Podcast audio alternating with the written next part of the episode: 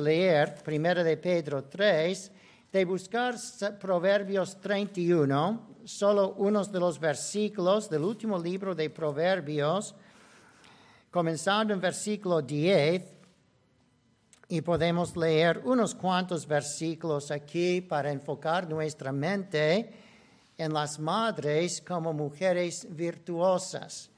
Y esta mañana podemos titular esto cómo honrar a la madre y una mujer honorable.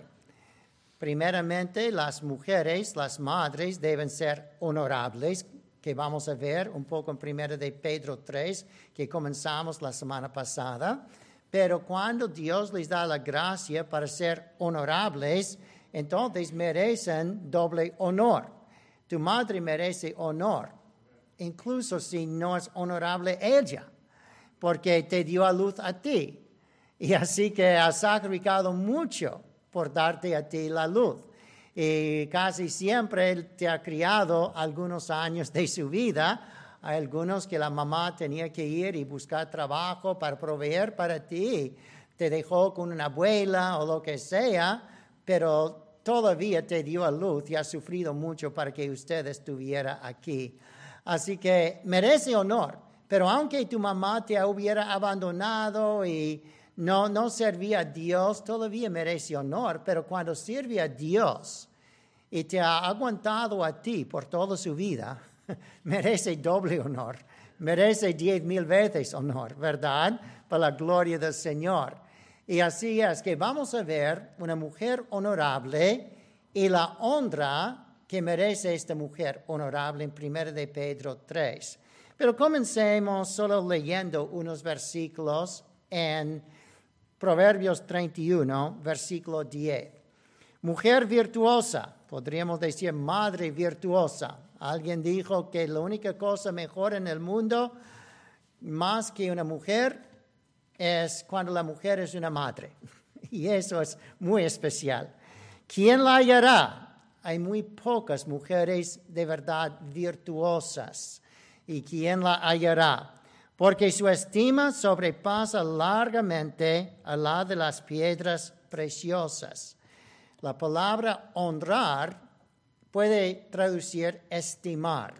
Viene de la palabra en el Nuevo Testamento de Timeo, Timoteo. Su nombre es honorable. Timo, Timeo, es la palabra de honrar. Así que una madre merece Timeo, merece honor desde, desde la creación, pero especialmente desde los diez mandamientos. El quinto mandamiento en el centro de todo, cuatro mandamientos de honrar a Dios, entonces cinco mandamientos al final de honrar a los hombres, no matar y lo demás, y allí en el centro, como puente entre honra a Dios y honra a los hombres, es honrar a los padres, la mamá y el papá. Esto es el secreto de una buena relación con la sociedad, con los prójimos, pero también es una evidencia que hay mejor relación con Dios. Hay algunos que honran a sus madres que no realmente honran a Dios, muchos, pero los que honran a Dios van a honrar a los padres. Y eso es más importante incluso que el mandamiento 6 de no matarás. 7, no adulterarás. Más importante que no matar, no adulterar, no robar, más importante es honrar a mamá y papá. La única cosa que es más importante son los primeros cuatro mandamientos, que es tener un solo Dios, no tener imágenes para ese Dios. La relación con Dios es primerísimo. Y segundo, relación con mamá y papá. Y eso le prepara para relacionarse con los hombres. De hecho, dice en Efesios 6, hijos, honrar a los padres como al Señor. El hecho es que tu trato con los padres es una práctica para tu trato con los otros hombres. Y de hecho, los padres para ti son en un sentido la voz de Dios. Como la voz de Moisés fue Moisés comunicando a los hombres los diez mandamientos, la voz de Dios a través de Moisés, así Dios ha hecho los padres como la voz de Dios para los hijos, para comunicarles lo que agrada a Dios, lo que es la voluntad de Dios. Muchos padres no sirven así, lástima, pero cuando tienes un padre y una madre que de verdad habla de Dios, comunica lo que es la voluntad de Dios bíblicamente, ellos merecen gran honor, gran estima. La palabra estima o honor habla de precio. Es alto precio. Dice que mejor que diamantes, mejor que rubíes, mejor que el oro, es una madre o un padre, pero especialmente una madre que ama al Señor, que sigue al Señor. Y así es que es de tanto valor que muchas veces en Proverbios dice no menospreciar. Me gusta el español de eso. No dar menos precio, un precio menor a la mamá de lo que merece. Su estima sobrepasa rubíes y diamantes. Temeo es gran precio, costoso, gran valor. Debemos dar a las madres y hacerles sentir que son valorosos, de gran estima, de gran precio. Versículo 10, su estima sobrepasa largamente piedras preciosas, porque el corazón de su marido está en ella confiado, no carecerá de ganancias, porque ella no requiere tantas cosas, él no tiene que ah, siempre comprar más cosas para agradar a su esposa ella más bien ayuda para que él pueda proveer para la familia, pero es él que provee, pero él está confiado en ella, que si no puede, ella hará lo posible para manejar con lo poco que él puede traer. Le da bien y no mal a su esposo todos los días de su vida. Busca lana, lino y lino y con voluntad trabaja con sus manos mi esposa está escuchando en la radio cristiana BBN una historieta cada, día ah, de un libro muy antiguito. Es ficción, pero muy bonito, ¿verdad? Y está hablando de una señora que ah, viene a una casa bien pobre, pero ella, aunque tenía riquezas, no malgastó nada, pero aprendió a coser y hacer cosas bien bonitas, ¿verdad? Y la primera vez que conoce su nueva suegra, la suegra le mira y dice, hmm, esta muchachita que tiene un vestido bien costoso. Ah, es lo que pensé, que mi esposo, mi hijo buscaría a alguien que siempre quiere gastar mucho dinero. Y la señora bajó la cabeza humildemente y dijo, señora, ah, con permiso, ah, este vestido que tengo costó un dólar es que es de algodón. Dice, el vestido de tu hija, con todo respeto, es de mejor tela de lo que yo estoy llevando y hubiera costado más lo que yo llevo. Pero la cosa es que mi mamá me enseñó a coser y así que, aunque sea solo algodón, yo aprendí a coser cosas bonitas. Así que parece costosa, pero solo es una cosa que yo hice con mis manos y, no es tanto. El hecho es que es una mujer que puede hacer con lo que tenga, ¿verdad?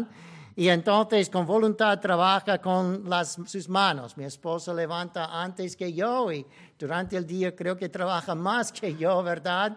Trabaja mucho para ah, nuestra casa. Cuando teníamos cinco hijos, mucho más. Ella estaba recordando esto esta mañana Ah, de los años que teníamos los cinco niños en la casa y hacía homeschooling con todos los niños y dijo, ¿cómo hice eso? De cocinar, limpiar la casa, uh, darse homeschooling con los niños, ser esposo de pastor todos estos años, haciendo visitas a las mujeres y muchas veces trajimos toda la tribu de niños, ¿verdad? Para visitar a algunos de ustedes cuando ustedes, ¿verdad? Estaban en la iglesia. Recuerda nuestra familia de cinco. Usted se acuerda que estábamos con los niños detrás porque no íbamos a dejar de hacer visitas. Y mi esposa preparándolos, vestiéndolos y así.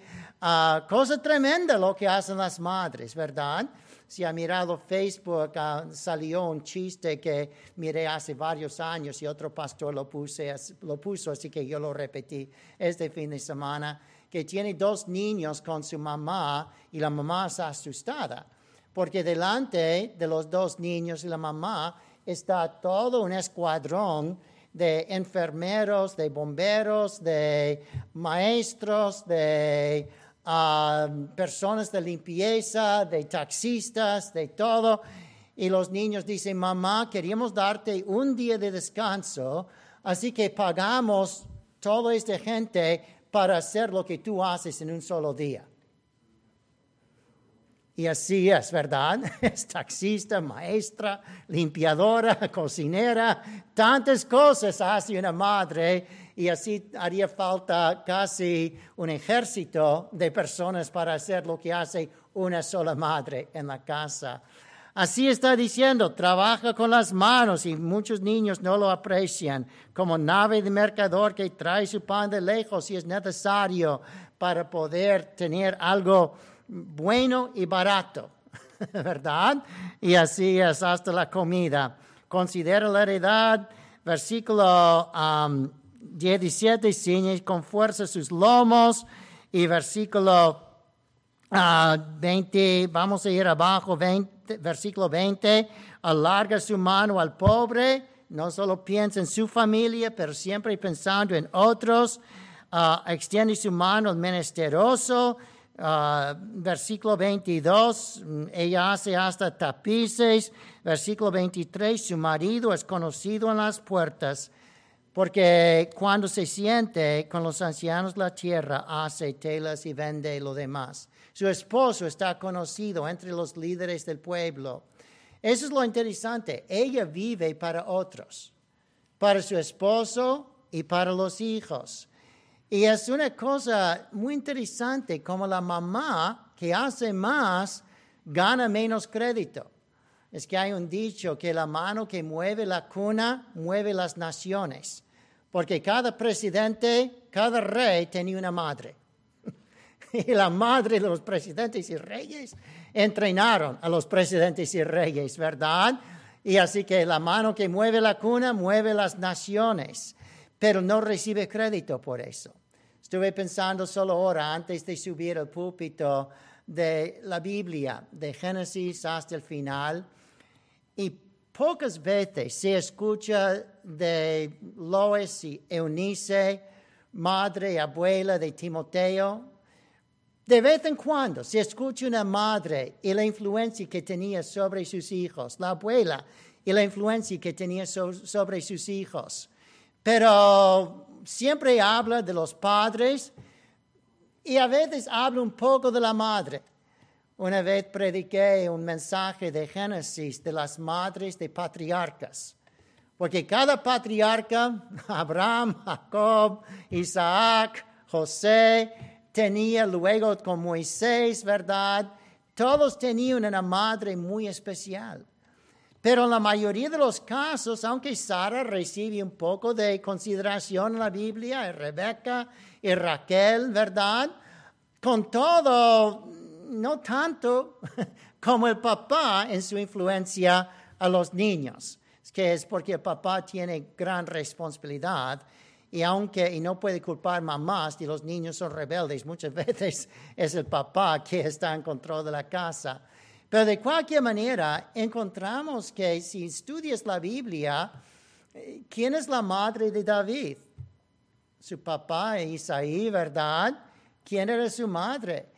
El hecho es que nosotros no pensamos muchas veces en esas cosas, pero lo que sí es interesante es que en la genealogía del Señor Jesús tiene la mejor mujer de la tierra, María, la madre de José, ah, digo de María, María, la madre de Jesús, ¿verdad? Que bendita entre las mujeres, mm, tu estima sobrepasa a todos. Así es que tiene María. Y entonces de allí tiene mm, Ruth, que era más o menos buena mujer, pero pagana, idólatra, toda su vida, hasta entrar en la familia de Noemí y de allí dejó toda su familia atrás, toda su religión atrás, para seguir al Señor de la Biblia.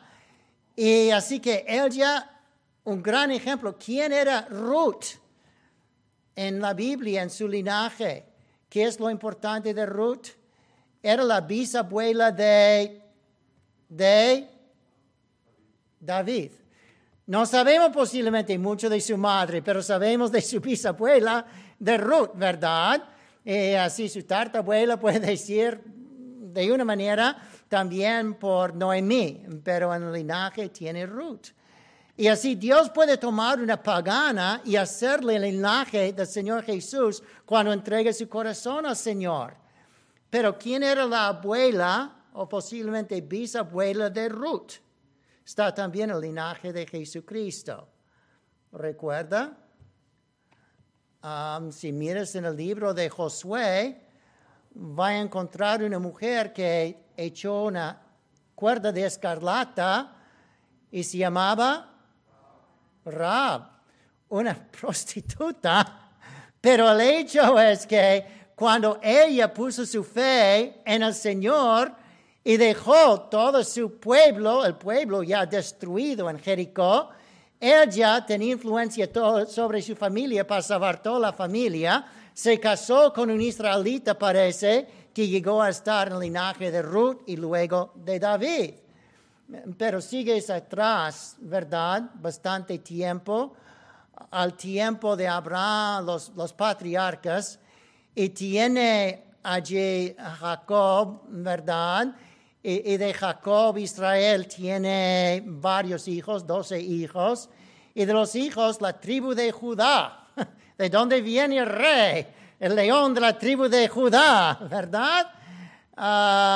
y tenemos un linaje con Judá, pero no con la esposa típica. Es que un día encontró una mujer y cometió gran pecado ¿Y quién era la mujer? Realmente una nuera que se le murió su esposo y entonces no pudo tener hijos y Judá prometió un hijo a su nuera y nunca le dio un hijo y la, la nuera engañó a su suegro y cometió adulterio, fornicación como quiere con ella. ¿Quién se llama ella? ¿Alguien recuerda? Tamar el linaje de Mateo 1 del Señor Jesús. Parece que ella se arrepintió después, porque allí encontramos que está en el linaje del Señor. Pero sigue atrás y solo hay una mujer más, casi no mencionada, pero tiene que ser, y eso muy atrás a la primera mujer que era Eva. El hecho es que Eva recibió la túnica, después de tratar de esconder su pecado, después de comer fruto, se trató de esconder, pero ya parece que se repitió. Y Dios entonces le dio un Salvador, hasta su primer hijo, Caín. En Génesis 4 pensó, este es el hombre, dice. Posiblemente pensando, este es el hombre que Dios ha prometido en Génesis 3, 15, que iba a machacar la cabeza del diablo. Y al contrario, Caín llegó a ser más del diablo, mató a su hermano, ¿verdad? Y entonces vino otro Set en sustituto, su nombre significa sustituto, ah, en lugar de Abel matado. Y así, tercer hijo de Adán es Set, tercer hijo del pastor Ricardo es Set. El hijo, mi hijo aquí es Set Esteban, ¿verdad? De cualquier manera, encontramos que Dios perdonó a Eva, Tamar, Rab, Ruth, y ya no tenía mucho que perdonar, pero dice allí en Lucas, María dice, alabado, glorificado, magnificado, magnificado, magnificado sea mi Salvador. Si María es honesta, María es una pecadora. Porque María dijo que hacía falta un Salvador para ella. Si ella no tenía necesidad de salvación, no hubiera dicho que Jesús, su Hijo, llegaría a ser su Salvador. Pero creo que aunque María no era perfecta, María era honesta y la mejor mujer de entre las mujeres, no obstante, ella se confiesa como pecadora por decir que necesita un Salvador. Y por eso el Señor Jesús era el que cambió todas las mujeres y les hizo su madre, todo linaje, les hizo creyentes en el Señor Jesús y así en el linaje del Mesías y una bendición a toda la tierra. Digo todo esto porque en 1 de Pedro 3 encontramos primero lo que debe ser una madre y lo que debe ser una buena esposa, pero entonces lo que quiero enfatizar después de eso es cómo debemos tratar una madre que aunque sea imperfecta, como Rakab, como Ruth, pecadoras, ¿verdad? ¿Cuántos dicen, si mi mamá era mejor, yo podría respetarla?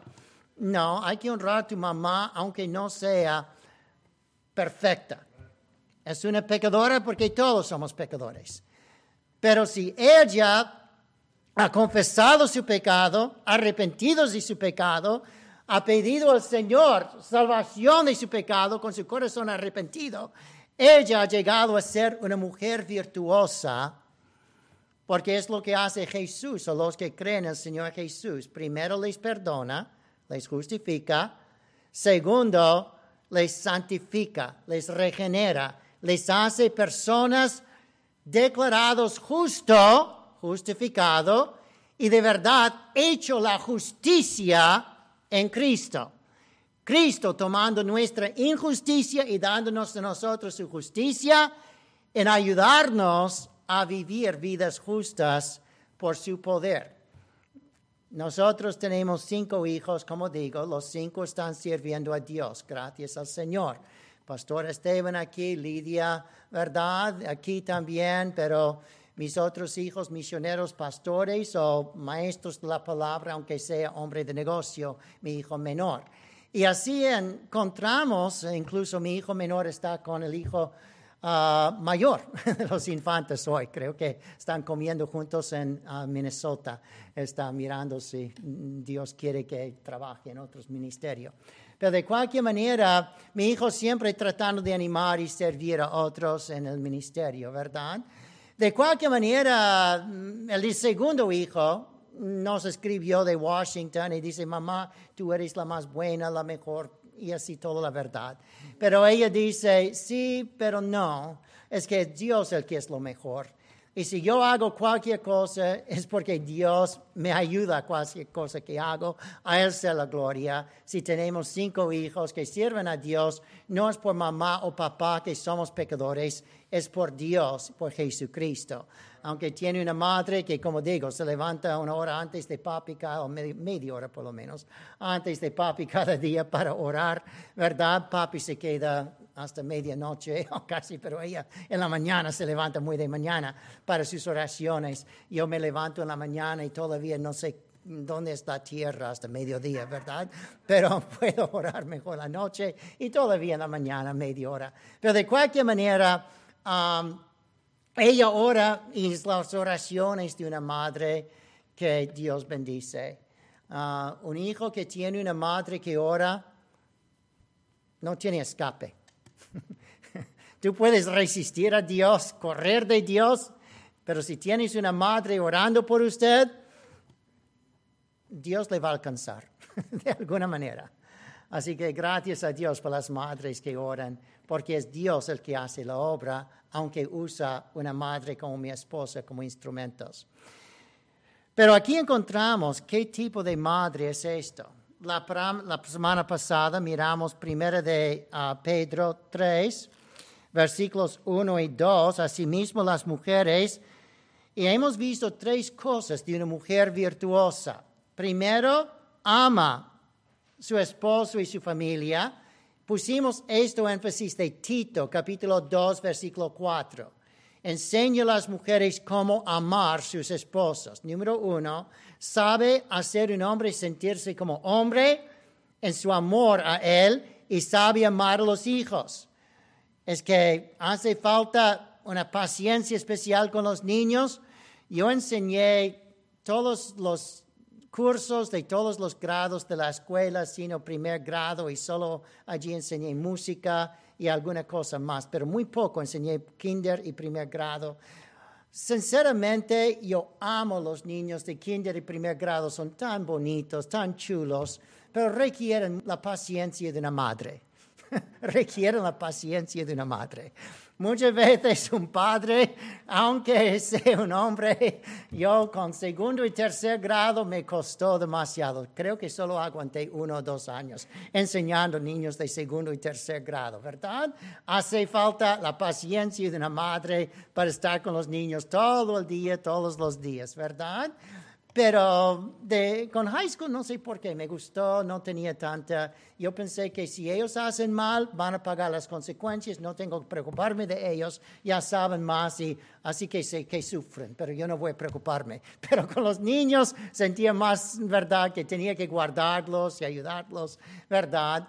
Pero de cualquier manera, tenemos que una madre tiene que aprender a amar a niños como niños y amar a su esposo como un hombre. Tito 2.4 habla de eso.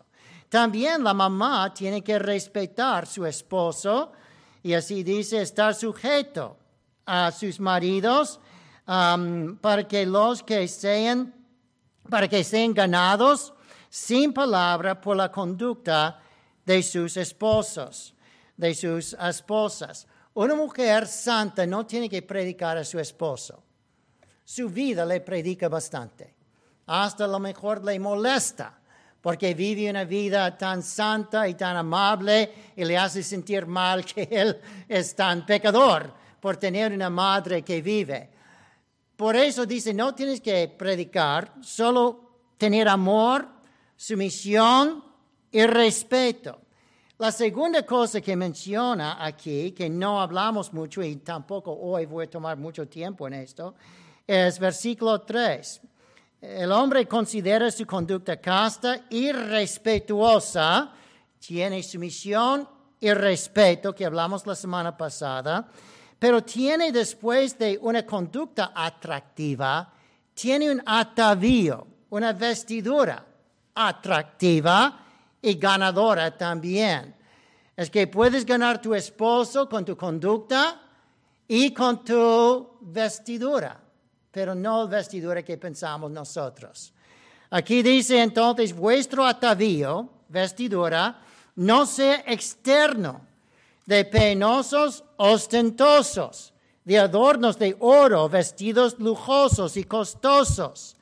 De hecho, si una mujer dice, voy a impresionar a mi esposo, voy a pagar 200 dólares para un nuevo peinado, y voy a pagar 500 dólares para un nuevo vestido y voy a comprarme un par de mil de dólares de perlas y joyas y él estará bien impresionado conmigo de la manera que estoy vestido. Y él toma una mirada y dice aquí, considera eso y calcula eso. y dice, ¿y cuánto dinero gastaste en ese peinado tan tonto y en esta vestidura y en estas perlas.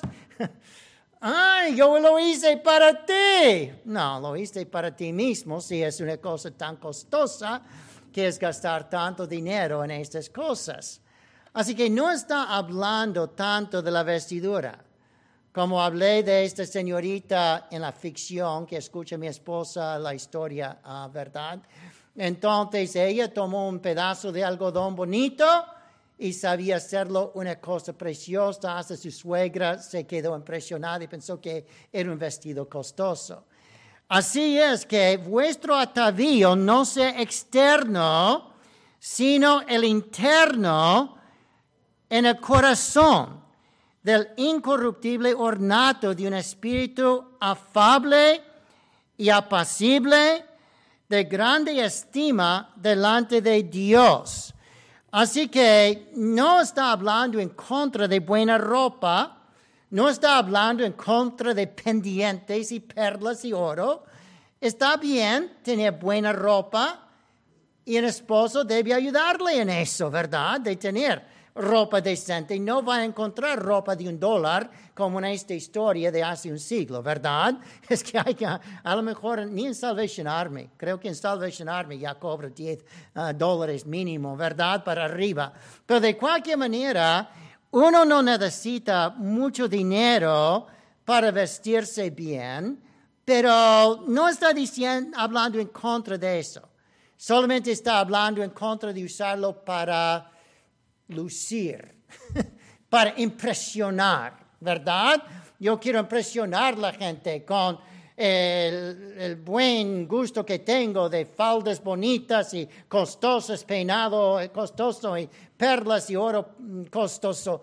No, no, no, no. No está en contra de un poco de oro, no está en contra de una perla, no está en contra de buen vestido. Hay iglesias y algunos que interpretan eso de tal manera que dice ninguna mujer jamás debe llevar un anillo, un pendiente o nada. No, no, no, no. Es bueno eso, solo para que no sea ostentoso, para atraer atención a ti mismo.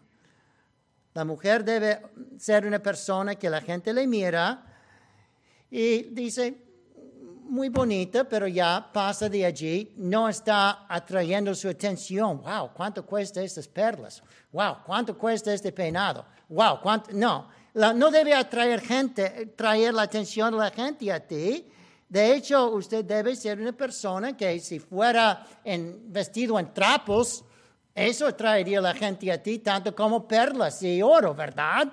Así que no es un extremo el otro es una cosa que agrade al Señor, pero lo importante es lo interior que no se desgasta.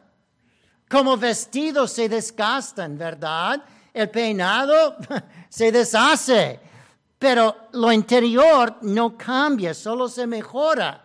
Si es el ornato interior que agrada a Dios. El exterior atrae la atención de hombres que miren cosas carnales. ¿Es lo que tú quieres? ¿Atraer la atención de hombres carnales?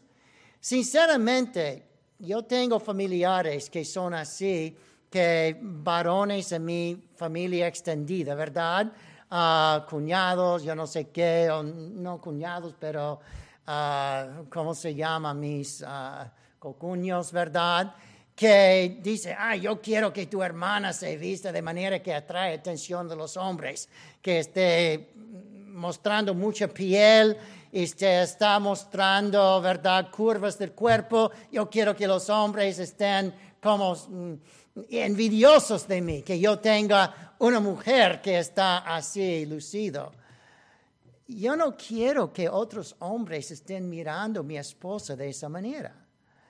En primer lugar, una mujer así no me atrae a mí la atención si soy un hombre espiritual. Si miro a una mujer así, más bien corro la otra dirección. Cierro los ojos, no quiero seguir mirando. Pero un hombre carnal, sí, le va a atraer la atención de un hombre carnal. Si quieres que tu hijo, tu hija se case con un hombre carnal, ayuda a tu hija a vestirse para atraer la atención de hombres carnales. Y no creo que hay muchos padres que quieren eso. Y muchas hijas creen que es lo que quieren. Ah, este hombre guapo, rico, lujoso, a él yo voy a traerle la atención. Y luego cuando se case con él, prefiere sus lujos y riquezas a ti. Y así es que vas a encontrarte con un hombre carnal que tiene ojos para otras mujeres carnales y tarde o temprano se cansa de ti y va a encontrar otras mujeres por allí que son más carnales que tú. Así que si vas a casarte con un hombre carnal, cuidado, porque su ojo es para otras mujeres carnales. Y además, no vas a traerte con un hombre que es cristiano, simpático, espiritual, cristiano. Si quieres eso, vístete con ropa interior, más que preocuparse de lo exterior, salvo para estar decoroso, normal y modesta, ¿verdad? Pero el hecho es que dice el interno, ¿qué es, ¿qué es interno? Por lo menos dos o tres cosas. Primero, interno es manso, es la palabra en griego prautes, que no le importa, pero es la misma palabra de mansa que se encuentra en Mateo 5:5, los mansos heredarán el reino del Señor, que está en Mateo 11:39, que dice, yo soy manso y humilde de corazón, dice Jesucristo para describirse a sí mismo. Y así es que encontramos la palabra manso en muchas partes de la Biblia cuando viene Cristo así montado en un asno y en el pollino, dice que viene como un rey manso y hasta habla de la bestia del burro como manso, ¿verdad? Manso significa agradable. Es agradable estar con esta mujer. Es amigable, manso. Uno que es amigable, amistosa. Ah, muchos lo traducen placentera, eh, gentil aquí en Mateo 21 de un animal domesticado, sumiso, cooperativo. Se traduce fácil de enseñar o fácil de dirigir. No tiene que forzar y empujar. Tu esposo probablemente es así. Es la antigua historia, ¿verdad? Ah, que un hombre vende un burro a otro hombre y dice, tienes que saber cómo hacer el burro escucharte. Ay, no se preocupe, yo sé cómo. Así que habla el burro, venga, venga, venga, y jala y no coopera en absoluto. Y dice, ese burro no vale nada, ¿verdad? Y va al primer dueño, el dueño dije, dijo, te dije que tienes que escucharme de cómo hacerle escuchar. Y así que toma un palo y ¡boom! Ya le pega en la cabeza. Y al burro empieza a marchar, ¿verdad? Así son la mayoría de nosotros, los varones, ¿verdad? Es que a veces no escuchamos, no entendemos y la esposa tiene que gritar o hasta pegar de alguna manera. Ok, esposa, ya entiendo, ¿verdad? Pero el hecho es que una mujer no es tan burra, ¿verdad? Bueno, a ver, pero de cualquier manera, una mujer debe ser mansa debe ser fácil de dirigir y fácil de enseñar, no agresiva no asertiva, allí sin interés, egoísta, siempre pensando en otros, no defensiva de sus derechos, es la manera de mansa. Aquí es Cristo, el Rey de Reyes, Dios mismo, y dice que dejó sus derechos para obedecer a su Padre y servirnos a nosotros, no de defensiva de sus derechos. Confía en el Señor para controlar las circunstancias. Si alguien le trata injustamente, por eso dice en versículo 6, si usted obedece al Señor, puede confiar en el Señor.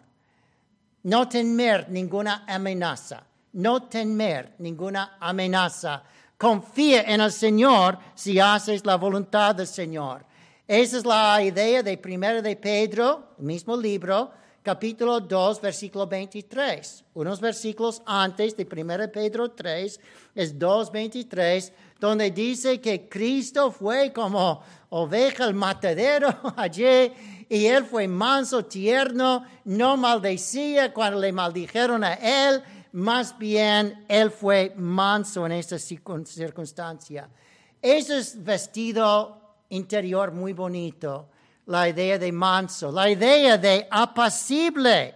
Dice mansa y afable, afable, que es mansa, y apacible. Esto también es como Cristo en capítulo 2, 23, que es una palabra, se usa de apacible, de pacífico, tranquilo, quieto, callado, firmemente asentada. Y podemos poner la traducción aquí, no respondona, no respondona, cuando le habla de una cosa no criticando, no contradiciendo, no respondona. Esto es Cristo explicando a Jesús. Y cuando uno acepta a Jesús, Jesús le hace afable, apacible, pacífica, quieta, callada, como Dios así um, habló una voz suave y apacible, afable a Elías, el Antiguo Testamento. Recuerda Elías en una cueva, viene un viento, un huracán, viene fuego y dice, Dios no está en el viento, en el ruido, en el huracán, no está en el fuego. Y viene una voz suave, apacible. Allí es la voz de Dios. Cuando primero empecé a enseñar en Heritage, cuando llegué aquí hace mira, 35 años casi, ¿verdad? Y entonces, 33 años, no sé qué. Pero de cualquier manera, había una señorita que luego murió de cáncer, pero había sido una misionera, Judy Nelson. Y ella siempre me impresionó porque yo enseñé en una parte los niños de cuarto a sexto grado y ella enseñó los niños de segundo y mm, tercer grado, me parece. Y entonces ella podría tomar esa clase de niños y cuando los niños se pusieron revoltosa, yo levanté la voz, niños, callaos, por favor, ¿verdad? Y ella bajó su voz, niños, callaos, por favor. ¿Cuál clase se cayó más? La clase de ella, con la voz suave, apacible.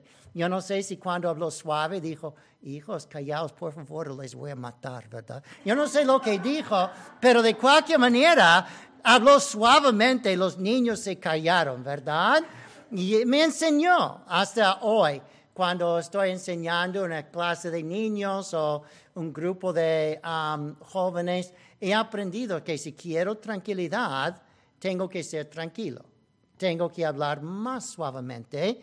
Y los niños, ¿qué dijo el maestro? ¿Que nos va a matar o qué? ¿Qué dijo? ¿Qué dijo? Y entonces ya escuchen más, ¿verdad? Aquí encontramos entonces que esto es como Dios habló a Elías. Y esto es apacible, luego mansa, la primera palabra. La tercera cosa es de gran estima, alto precio, valor, pero no como pensamos, sino que dice en este versículo 4, de gran estima, ¿qué dice? Delante de Dios. Esto es una cosa de gran valor a Dios. Dios lo considera una persona costosa, preciosa. El aprecio de Dios es invalorable, de más valor que todos los vestidos costosos o peinados lujosos, ¿verdad? Pero esto es una mujer que sobre agradar los hombres quiere la estima de Dios. Hablamos de esto en Lucas 1 cuando hablamos de Juan Bautista, que era grande en los ojos de Dios. Y eso es lo que quiere una mujer realmente santa, espiritual y su carácter costoso. Es una mujer que vive para el Señor, que no quiere el aprecio del mundo, sino gran estima espiritual. Y esto es más barato. Físicamente es más barato de tener esta, cosa, esta vestidura, este atadillo, ¿verdad? Pero aunque sea menos precio en plata, es más valor delante de Dios y también debo de decir que es mucho más difícil de ponerse, ¿verdad? Este espíritu. Incluso puedo decir que es imposible vestirse con esta vestidura.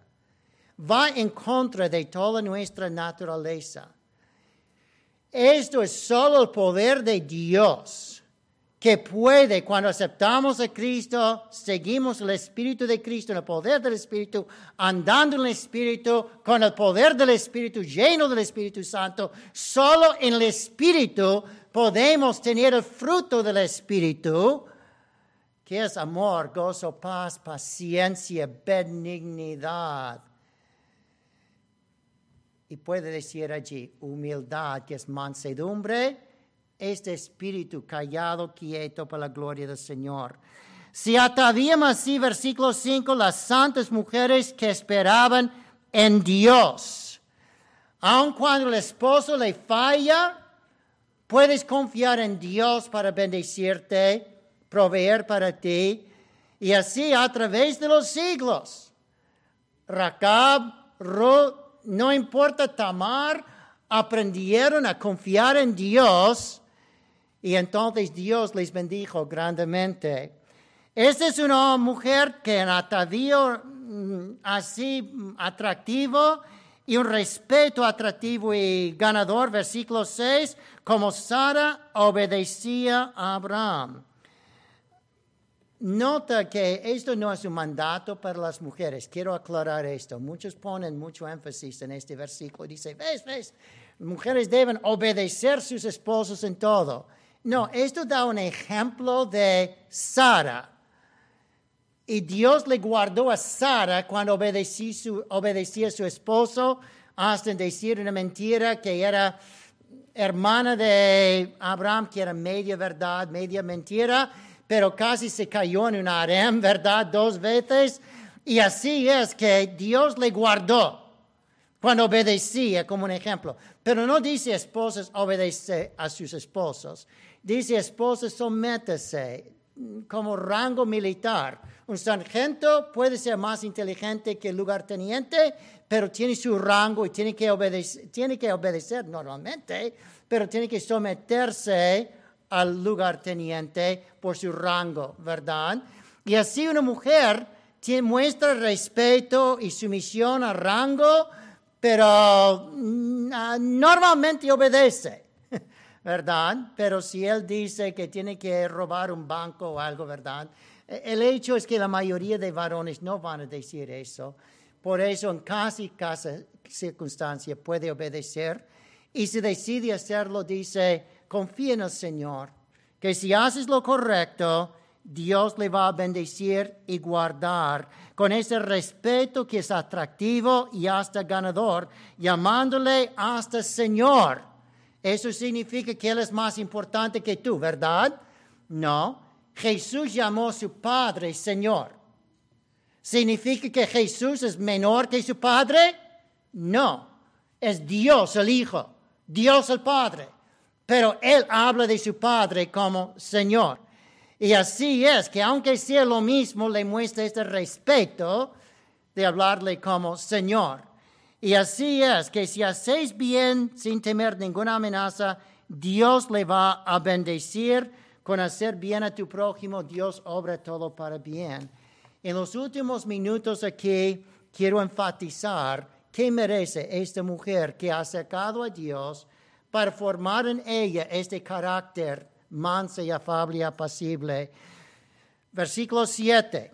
Vosotros maridos, y puede decir hijos, ¿ok? Hijos y maridos. Igualmente, vivid con ellas, con tus madres, con tus esposas, en especial aquí, sabiamente, sabiamente. ¿Quién puede entender una mujer? Dije la semana pasada, explícamelo si usted entiende cómo entender una mujer. Pero el hecho es que hay dos cosas que puedo hacer para entender mi esposa.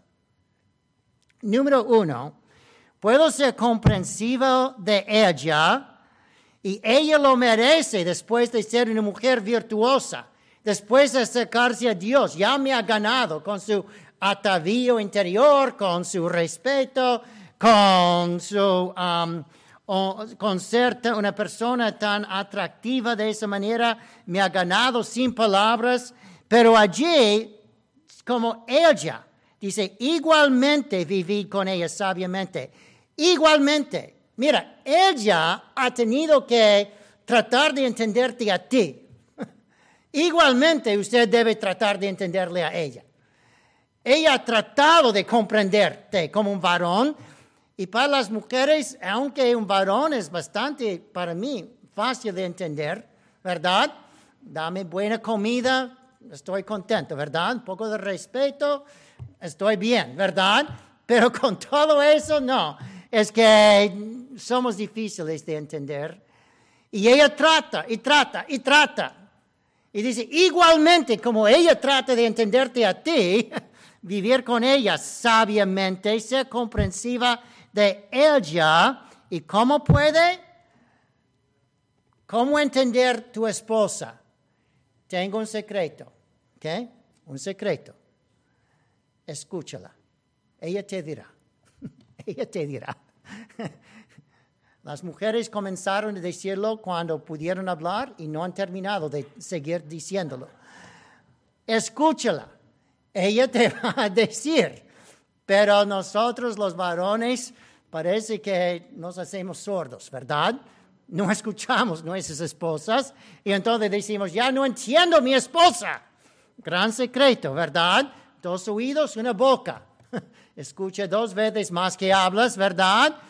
Y entonces va a encontrar lo que le hace sentir triste. Va a encontrar lo que le hace sentir alegre. Va a encontrar cómo es ella, ser comprensivo de la mujer. La segunda cosa y más importante. Primera de Corintios 1:30. ¿De dónde viene la sabiduría? Jesucristo es nuestra sabiduría. Proverbios 8, todo el capítulo dice que la sabiduría moraba con el Padre desde la eternidad, porque Dios es eterno, Cristo es eterno y Él es la sabiduría de Dios. ¿De dónde viene sabiduría? En Santiago, del Padre de las luces que nos da sabiduría. Si alguno falta sabiduría, Santiago 1, pídele a Dios que da a todos abundantemente. ¿Cómo entender una mujer? Solo Dios sabe. Pregúntale, pregúntale. Orar a Dios mucho por sabiduría y Dios de verdad escribió para ti.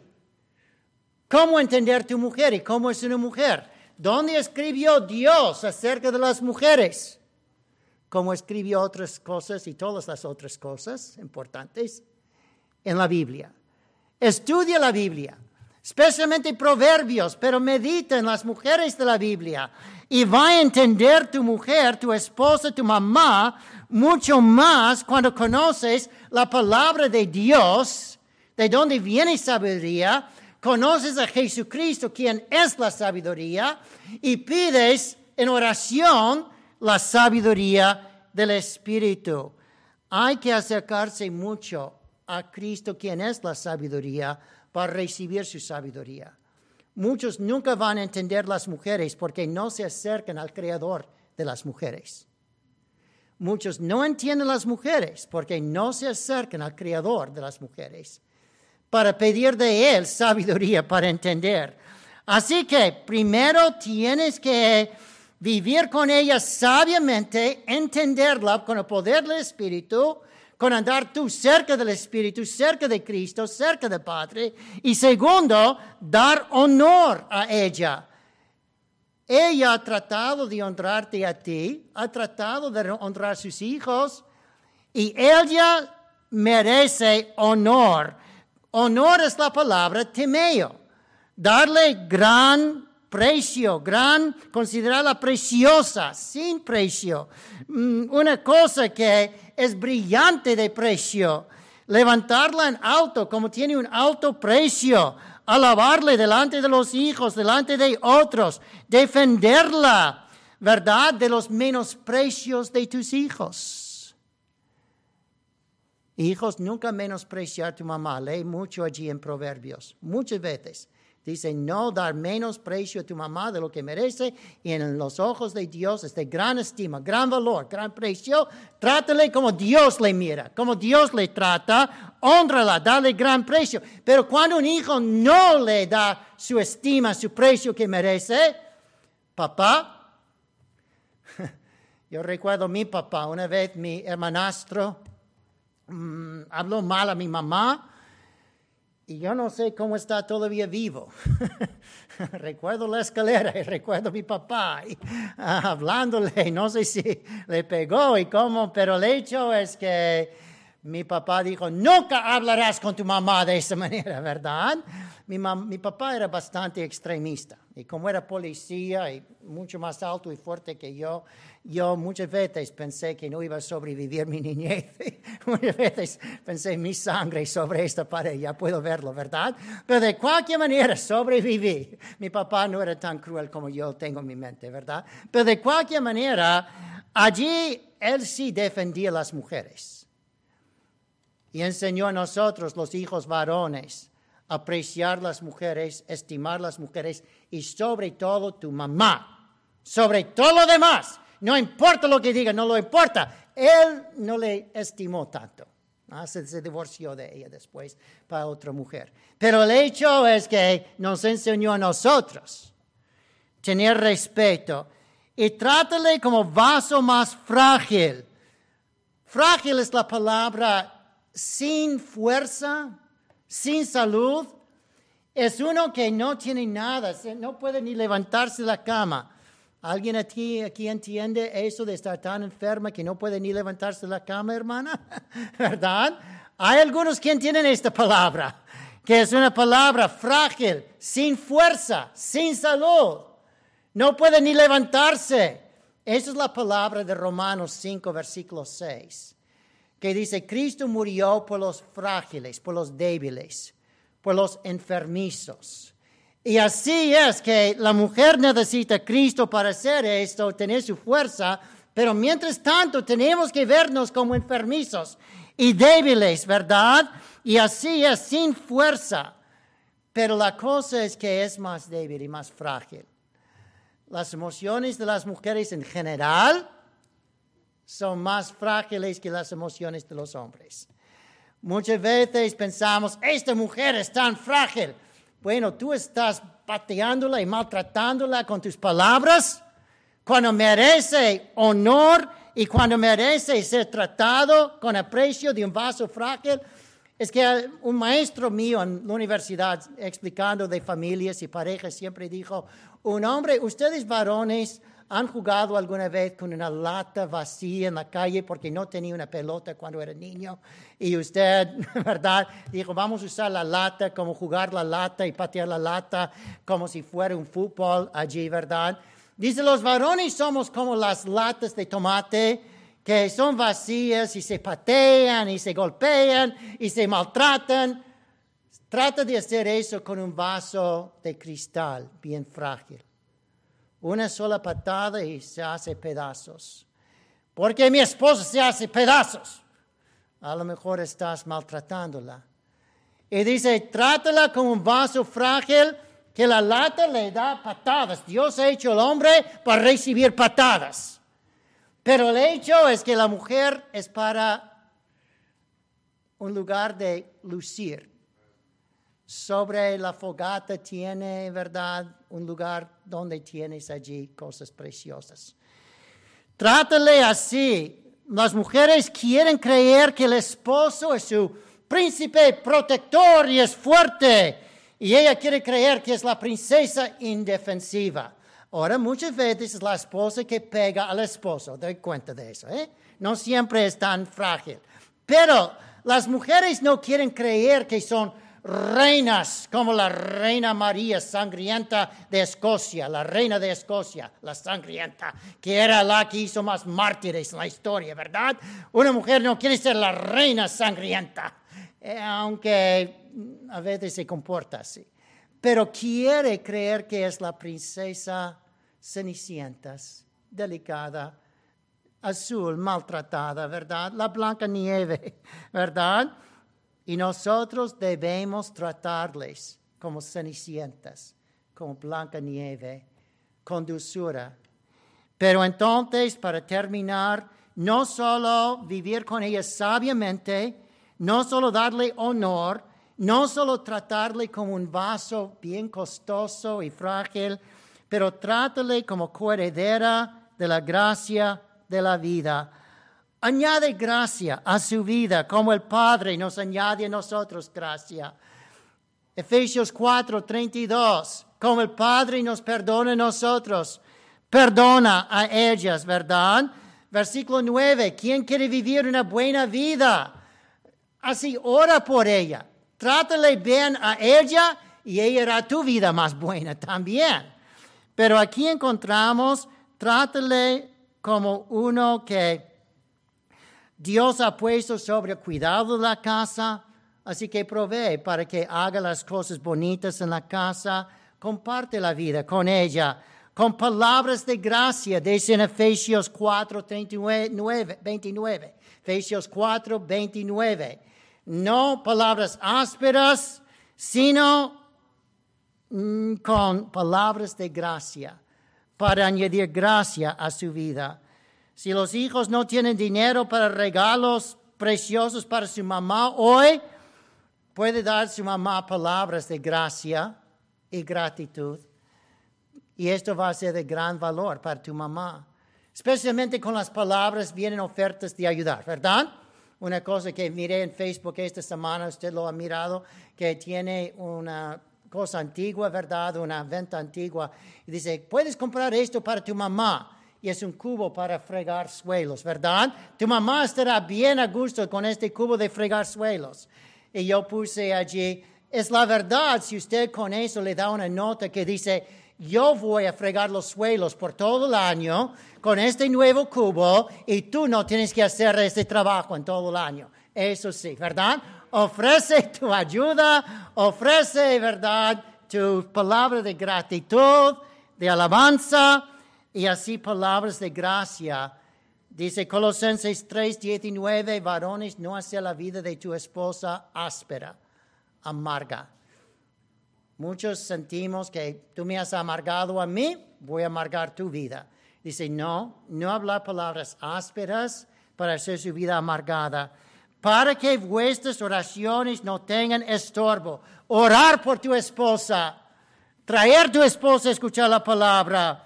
De otra manera, tus oraciones tendrán estorbo. Si no puedes orar con tu esposa, no puedes orar. Si no puedes orar con tu esposa, no puedes orar a Dios, Dios no va a escuchar tus oraciones. Tus oraciones van a tener estorbo, usted no va a querer orar con ella, entonces muchas veces ni quiere orar, ni a Dios, ni va a querer orar a solas si usted está irritada con ella, ¿verdad? Tus oraciones tendrán estorbo, Dios no va a escuchar no vas a, a querer orar con tu esposa. Y así que cuando estás irritado con ella, a veces ni quieres orar. No podrá concentrarse en oración y en alabar a Dios si tú no tratas tu esposa y tu mamá con honor, como vaso más frágil, como corredera de la gracia de la vida, y así tratando de acercarse a Dios para tener sabiduría de Dios, para vivir con ella sabiamente, como ella trata de vivir contigo sabiamente, y entonces orar por ella, orar con ella, o tus oraciones tendrán estorbo. De pie, por favor. Nuestro Padre ya te damos gracias por la palabra de Dios.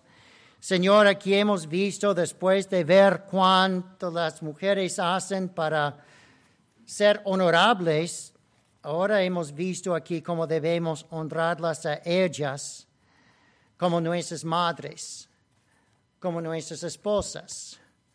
Señor, tú has dicho que hagamos esto. No es si ella lo merece, aunque hemos visto que lo merece. Pero aunque digamos que no lo merece, Dios dice que lo hagamos, de honrarle, de vivir sabiamente con ella de tratarla como vasija más frágil, más costosa y preciosa y fácilmente se rompen sus emociones y como debemos orar por ella, orar con ella. Señor, pedimos que tú obres para que tengamos una iglesia de hijos que sepan honrar a su mamá y esposos que sepan honrar a sus esposas y darles el valor, el precio que Dios les considera que tiene. Y así, Señor, vamos a coheredar una vida más agradable, más feliz, cuando tratamos unos a otros como coherederas de la vida. Ayúdanos, Señor, orar unos por otros En el nombre de Jesús. Amén. En el boletín tiene un himno de invitación